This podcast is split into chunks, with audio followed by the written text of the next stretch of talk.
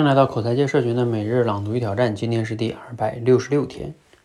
听一位老师讲课啊，他问在场的一位女生一个问题，说啊，如果你老公和你的闺蜜同时掉水里，你先救谁呢？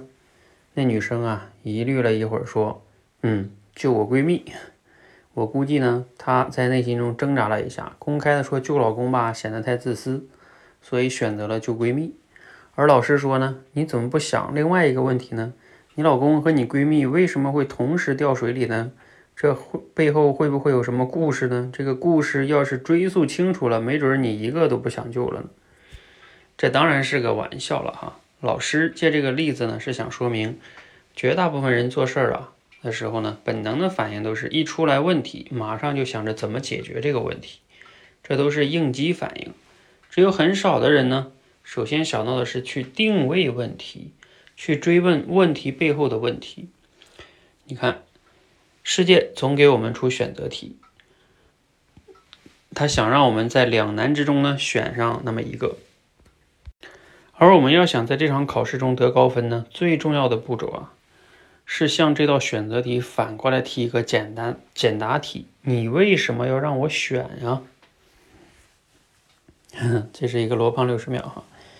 不知道大家听没听懂哈？其实挺有意思的哈，尤其前面这个段子，嗯，段子呢，它有意思就在于让我们在微笑的那一刻啊，其实有时候有点讽刺啊，让我们去能更容易记住这个问题。就是当我们在做选择的时候，不要直接就去选了，这是本能反应，而是要想一想，为什么我要做这个选择题呢？或者说，我选择这两个选项，我最终的目的要达到什么呢？哎，这个时候也许你就不一定陷入到两难了，啊，其实我们生活中这样的两难选择还是挺多的。比如说，我是去大城市发展呢，还是去小城市发展呢？我现在是辞职呢，还是不辞职呢？你看，等等等等等等，全是这种让自己纠结的选择题。其实你之所以纠结这二选一这选择题的时候，那肯定是各有利弊嘛。如果要是很明显的利大于弊某一个选项的话，你也就不纠结。所以。嗯，我记得有一本书就叫《第三选择》啊，其实它的一个理念就是说，你不要老是在这纠结于这两个选择，你问一问有没有第三选择呢？或者说你纠结这两个选择到底想解决什么问题？你的目的是什么呢？当你去想这些问题的时候，你可能就会跳开当下这个 A 跟 B，啊，你就能看到更广阔的一些选项，或者说你甚至这两个都不需要选，啊，那你可能有更好的选择。等等等等啊，就能达成自己的目的。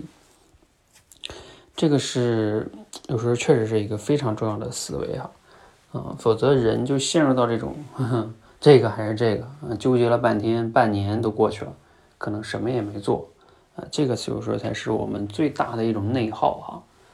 所以，当我们遇到这样纠结的时候，多问问自己，多停下来，我为什么要做这个选择题呢？这个选择题背后，我想要达到什么样的目的呢？我有没有第三选择呢？哎，你这样问自己三个问题，也许你就会发现，哎，有一个新的选项或者啊一个新的发展空间哈，你可以试试哈。好，欢迎和我们一起每日朗读与挑战，持续的输入、思考、输出，口才会变得更好。谢谢。